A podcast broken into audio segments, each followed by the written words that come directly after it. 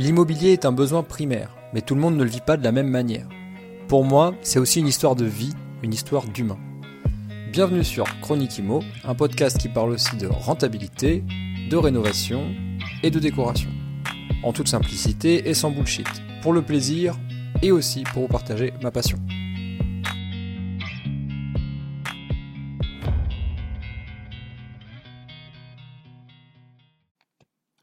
Salut, bienvenue dans l'épisode du jour.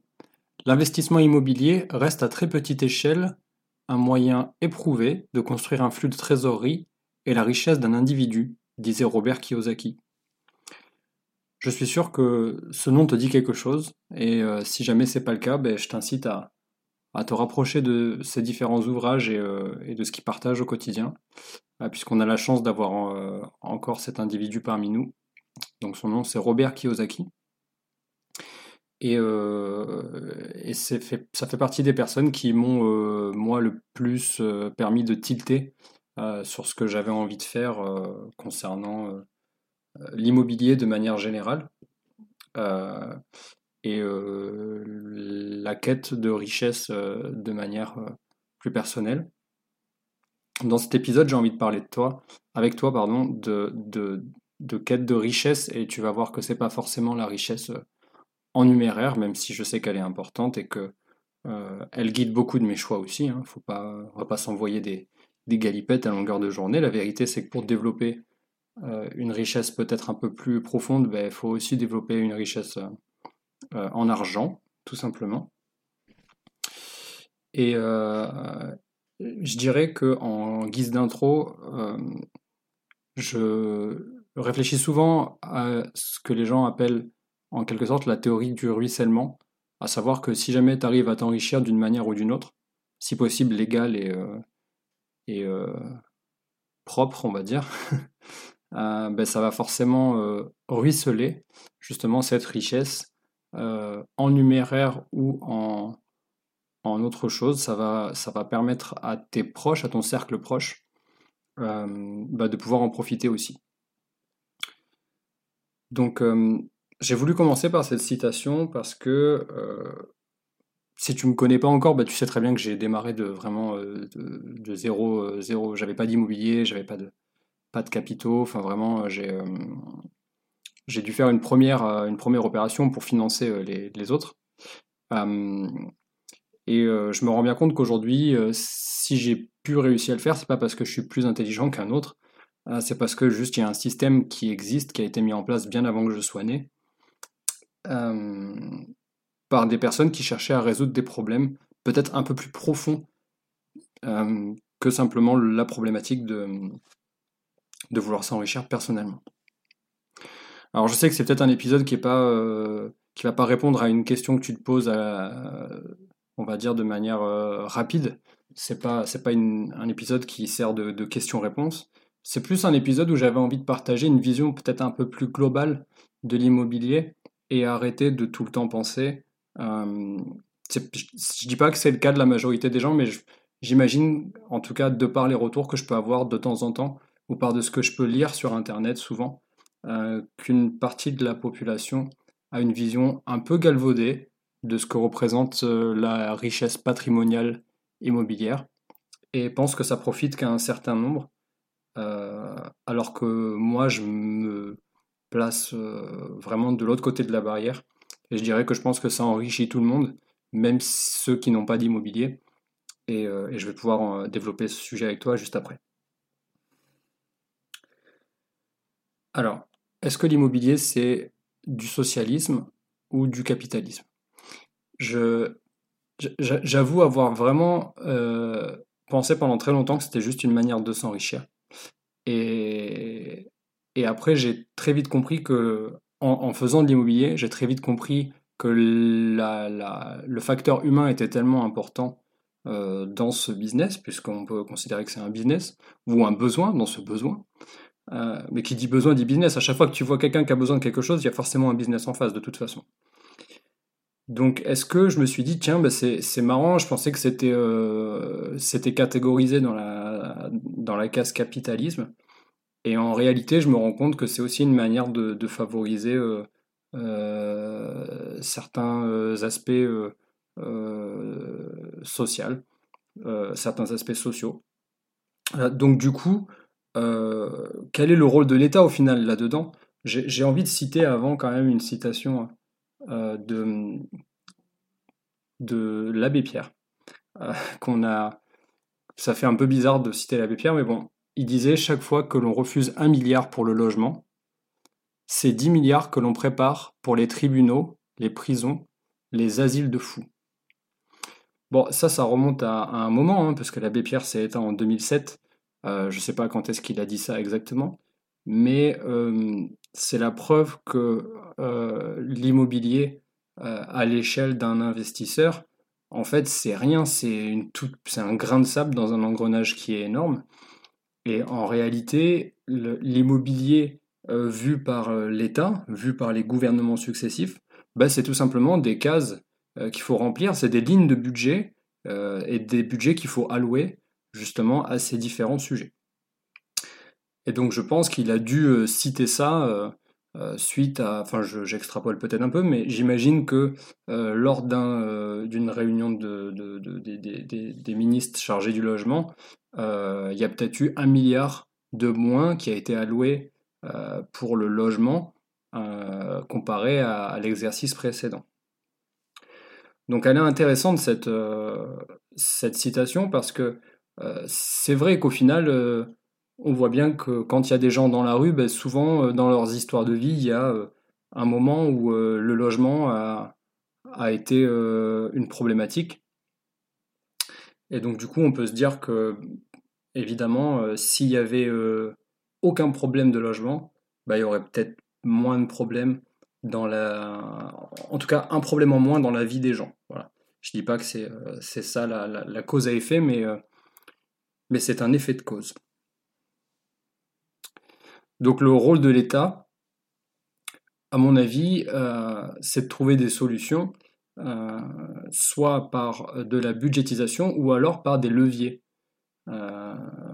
et là, on rentre vraiment dans le vif du sujet parce que si aujourd'hui je te parle de ça, c'est parce que moi, euh, ben, j'ai grandi dans des logements sociaux euh, et j'ai très vite compris euh, que dans la ZUB dans laquelle j'ai grandi, en fait, si on était très nombreux et qu'on restait très longtemps dans ces logements, ben, c'est tout simplement parce qu'il n'y avait pas suffisamment de moyens. Et par contre, plus tard, j'ai compris qu'il y avait des leviers qui étaient mis en place. Donc, ce n'est pas des moyens, c'est plutôt des systèmes euh, qui sont euh, mis en place par le gouvernement, mais pas directement, en... pas directement pour les locataires. Euh, en fait, ils sont mis en place pour des gens qui peuvent se servir de ces, de ces systèmes, qui peuvent se servir de ces leviers. Évidemment, tu me vois arriver à 2000 à l'heure, c'est évidemment le levier bancaire hein, qui est mis en place par les banques, mais les banques souvent sont régies par, un, par des, par l'État. Hein. L'État euh, dicte un petit peu ce que les banques peuvent ou doivent faire et leur donne des recommandations. On en entend euh, souvent parler euh, depuis quelques années, depuis deux ans, on en entend plus parler avec la, fameuse haute autorité au conseil financier, la HCSF, qui est dirigée d'ailleurs par le ministre des Finances. Et donc en fait, en mettant en place des euh, systèmes qui permettent à des particuliers, donc à des privés, euh, de pouvoir investir dans des logements, ben en fait, c'est aussi une manière de faire quelque chose pour le logement. Euh, donc, je suis pas du tout en train de dire que l'abbé Pierre avait tort, ni même qu'il avait raison. D'ailleurs, je ne prends pas de, parti par rapport à ça, je dis juste que c'est intéressant. Et je trouve que euh, ben, savoir ça, en fait, connaître euh, les leviers, euh, bah, ça permet de, peut-être d'avoir un impact à, une échelle bah, qui est la sienne, mais avoir un impact quand même. Donc l'État a trouvé cette, cette, ce système qui permet à toi, à moi, à des dizaines de milliers d'investisseurs d'acheter des logements qui sont pas forcément dans des bons, euh, dans, des, dans, de bons états, euh, mais de les mettre en de les rénover, de les mettre en location, et, et de rénover le parc immobilier.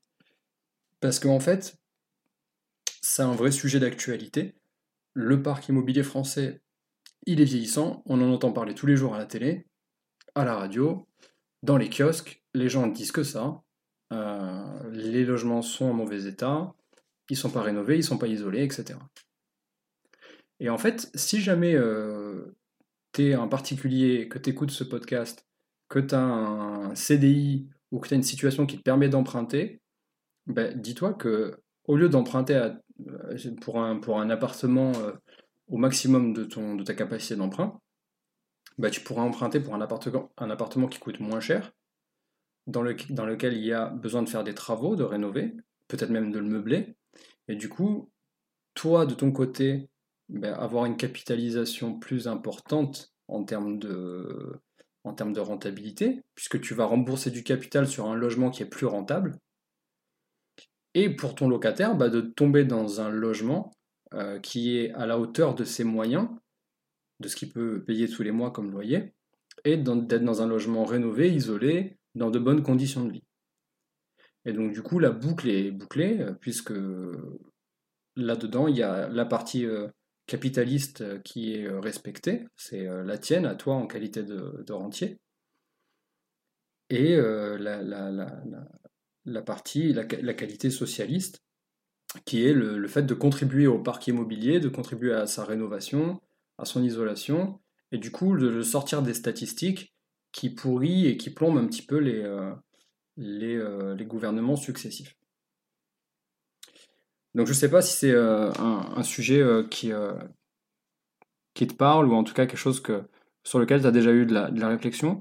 Mais euh, j'ai euh, vraiment beaucoup de mal avec le discours euh, unilatéral qui consiste à dire que tous ceux qui investissent dans l'immobilier, c'est uniquement de la richesse personnelle et, et qu'ils ne pensent pas aux, locataires. Alors évidemment, je ne suis pas du tout en train de dire que tous les, tous les propriétaires font ce genre de, ont ce genre de réflexion quand ils, quand ils investissent et quand ils, quand ils louent. Mais euh, je pense que c'est en train de devenir une tendance. Enfin, moi, j'ai vraiment l'impression que, en tout cas dans mon entourage et dans, dans, les gens de, enfin, chez qui je me nourris, etc., j'ai vraiment l'impression que c'est un peu fini. Euh, les propriétaires, vendeurs de sommeil, etc. Il y en a, il y en a encore beaucoup trop, mais j'ai l'impression que c'est, enfin, un peu la chasse aux sorcières. Et, euh, et, et, à mon avis, le gouvernement l'a bien compris et ils sont en train de, de durcir euh, il y, a pas mal de... Ça légifère beaucoup en tout cas sur le sujet. Une autre citation de l'abbé Pierre, c'était euh, de dire gouverner, c'est euh, d'abord loger son peuple. et justement, par rapport à ces, différentes lois successives qui sortent sur l'état du logement en France, de, comment on peut les exploiter, je pense notamment à, ces restrictions par rapport à l'allocation saisonnière dans les grandes villes, ben, je trouve que c'est aussi un bon moyen de, de, de, de, gérer la façon de loger son peuple euh, par le gouvernement. Euh, je sais que je vais pas forcément me faire des amis, mais quand je vois que, par exemple, sur la... moi je suis triste d'apprendre que la ville de Montpellier, par exemple, ne, ne, ne permet pas, ou plus en tout cas, pour bientôt, je crois que c'est le 1er juillet si je dis pas de bêtises, de faire de la location courte durée euh, si vous n'avez pas le numéro euh, d'agrément euh, fourni par la mairie. sauf que pour avoir ce numéro d'agrément, bah, il faut, fournir l'équivalent des mètres carrés utilisés en location courte durée pour de la location classique longue durée.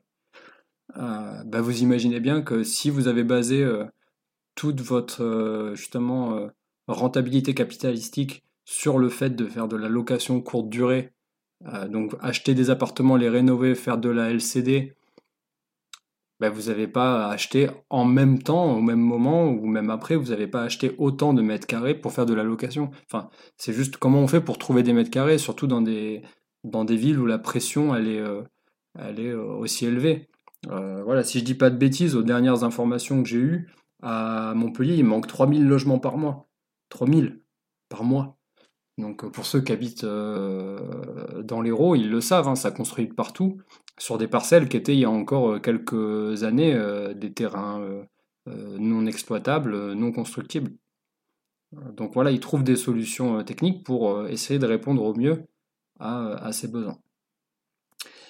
Donc gouverner, c'est d'abord loger son peuple et, et voilà. Donc encore une fois, je dis pas que c'est bien, que c'est pas bien, mais en faisant ça, c'est dur pour les, pour les rentiers qui vivent de ça, mais c'est un pas en avant, euh, c'est un pas euh, social qui est fait euh, pour, pour aider les gens peut-être à retrouver un petit peu d'accès de, au logement dans les villes où il y a une pression immobilière qui est trop élevée. Je sais que c'est un sujet qui va peut-être plus parler à un agent immobilier qui, lui, vit plus sur le... Il, vit grâce à, au fil du marché. Le rentier, lui, c'est un, c'est un acteur de position, donc il prend une position sur le marché à un instant T, et il estime qu'il va en ressortir plus tard, ou pas d'ailleurs, peut-être qu'il va garder le, logement, mais en tout cas il rentre dans le marché. L'agent immobilier, lui, il est jamais vraiment dans le marché, c'est un surfeur en fait, il est sur la vague du marché, quand la vague elle est creuse, ben, l'agent immobilier il crève, et quand elle est haute, ben, il vit bien. Euh, et souvent c'est fait de haut et de bas. Et donc du coup, là, je sais que euh, en faisant ça, bah, il y a plein de... Euh, en revenant sur, sur, cette loi euh, pour certaines villes, j'ai dit Montpellier, mais je pourrais parler de la ville de Biarritz aussi, qui a mis ça en place il n'y a pas très longtemps. D'ailleurs, c'est Biarritz et ses environs. donc voilà, donc je pense, je pense que c'est... Aujourd'hui, l'immobilier, c'est du socialo-capitalisme. Voilà. C'est ni blanc ni noir. On ne peut pas se placer ni à gauche ni à droite. Euh, de, ce, de ce mouvement. Voilà, si tu m'écoutes et que tu es investisseur, euh, que tu as pour objectif de devenir rentier, il ne faut pas que ça t'inquiète, il faut juste que tu comprennes qu'il y a des enjeux peut-être un peu plus euh, globaux que juste toi et, ton enrichissement en numéraire. Il y a aussi évidemment l'enrichissement personnel de se dire ben, je contribue à mettre des logements décents sur le marché et quand je fais passer des dossiers de location, bah, je ne je suis pas un, arbitre bête et méchant, j'écoute les gens, je regarde, je favorise peut-être les familles avec les enfants. Enfin voilà, tout, ce genre de choses qui font partie de la vie d'un investisseur. Si tu fais la gestion toi-même, tu sais de quoi je parle. Et, euh, et euh, en même temps, tu t'enrichis parce que ben, euh, le levier bancaire te permet de, de, te sortir du cash flow tous les mois et de peut-être de, de t'aider à vivre mieux, à, à t'enrichir et cet enrichissement personnel, il te permet peut-être de, dégager du temps, de passer peut-être plus de temps avec tes proches, je sais pas, euh, ou pour faire autre chose que t'aimes. Euh, enfin voilà, l'idée c'était surtout de partager euh, la, la, vision. J'ai vraiment l'impression que l'immobilier c'est c'est une façon de, de s'enrichir, de gagner de l'argent et humainement peut-être de se rapprocher de son objectif euh, de, contribuer. Voilà, alors c'est sûr que euh, si tu parles à quelqu'un qui euh, va une à deux fois par semaine dans une association ou qui contribue autrement, c'est difficile, le, la, comparaison elle est, elle est, délicate, mais c'est très très un très très bon moyen de, d'être socialement actif pour, pour la communauté et de t'enrichir évidemment. Euh, c'est un sujet qui, euh, qui moi, m'a. C'était pas inné chez moi, mais je l'ai compris avec le temps et surtout en lisant. Euh, voilà un petit peu ce que j'avais envie de partager. Je passe à la question du jour. question de Rémi. De c'est Rémi avec un T, donc je sais pas comment on le dit, at Rémi sur Instagram, qui me dit Pourquoi tu achètes des immeubles et pas des appartements? Alors, ben, euh, je, vais essayer de faire une réponse courte. Euh, grosso modo, j'ai acheté des appartements, je les ai revendus. Euh, ma position à moi sur ce sujet-là, c'est que fait, avoir des lots isolés dans des immeubles, ben, c'est, ça demande une gestion un petit peu plus, un petit peu, c'est plus aléatoire. tu n'es pas vraiment maître de, de ton de, tes charges qui arrivent, etc. Euh, et j'ai remarqué qu'il y a aussi une différence de, de, rentabilité euh, qui est vraiment euh, plus intéressante sur les immeubles, en tout cas par rapport à ce que je recherche et ce que j'arrive à sortir du, marché. Donc voilà, j'avais des appartements, j'ai testé, j'ai fait, j'ai gagné. des fois, j'ai pas gagné et maintenant, je fais que des immeubles. immeuble, ça veut dire ensemble immobilier. Ça veut pas dire juste, faut pas imaginer une tour avec avec cinq étages. Voilà. Des fois, c'est juste une petite maison divisée en deux ou trois lots. mais au moins, c'est moi qui, qui ai l'entière propriété, donc on appelle ça de la monopropriété. Et ça me permet de ne pas avoir à diviser les charges avec les autres euh, propriétaires, euh, donc dans le cadre de la copropriété, et donc du coup de faire des tantièmes et donc des votes. Voilà, il n'y a rien de pire que les votes, les AG, euh, les, les, les, AG de copro, là, si tu as déjà fait ça ou si.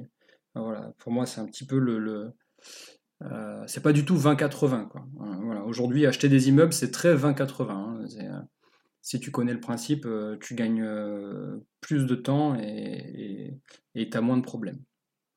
Donc voilà pourquoi j'achète des immeubles. Après, je pourrais peut-être rentrer un peu plus dans le détail euh, dans un épisode, donc à voir. Et pour terminer, la reco de la semaine, bah, c'est un livre, en fait, par rapport au sujet que j'ai voulu développer aujourd'hui, je dirais que il y a un livre qui m'a aussi permis de prendre conscience de certaines choses et de.